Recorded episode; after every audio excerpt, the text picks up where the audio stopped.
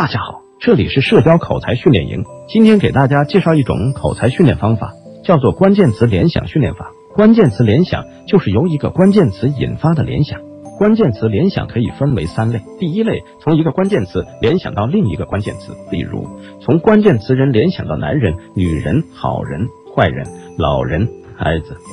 也可以联想到一个具体的人，再由一个具体的人联想到他的兴趣、爱好、家庭、出生、学历、优点、缺点、特长、人品等等。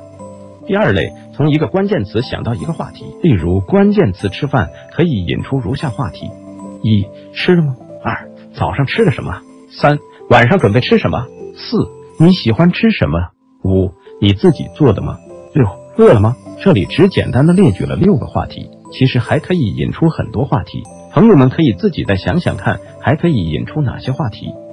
第三类，从一个关键词想到相关的语录、经典句子、段子、笑话、故事等。例如，看见瀑布就联想到“飞流直下三千尺，疑是银河落九天”的经典诗句。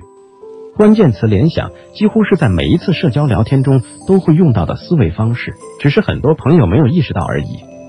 关键词联想训练法。就是在没有聊天的时候，有意识的主动进行关键词联想训练。长期坚持关键词联想训练，能够有效提高联想能力，能够强化常用聊天关键词、常用聊天话题以及相关的经典语录、经典句子、段子、笑话、故事等在自己大脑中的印象。这些印象越深刻，在聊天时就越能够快速的从大脑中提取出相关内容，就不容易出现哑口无言、无话可说的尴尬局面。当然。口才也就会越来越好了。关键词联想法就介绍到这里，更多精彩内容，请关注我们的微信公众号“社交口才训练营”，关注公众号，加入训练营，轻松练口才。